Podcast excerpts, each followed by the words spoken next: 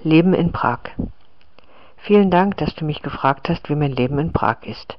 Ich bin schon drei Wochen in Prag. Die Zeit vergeht wirklich wie im Flug.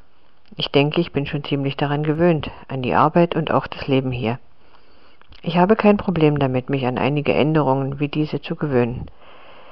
Als ich nach England kam, brauchte ich ein paar Monate, um mich an das Leben dort zu gewöhnen, und es war schlimmer als jetzt hier, weil es ein fremdes Land war und ich am Anfang nicht Englisch sprach, nur ein bisschen.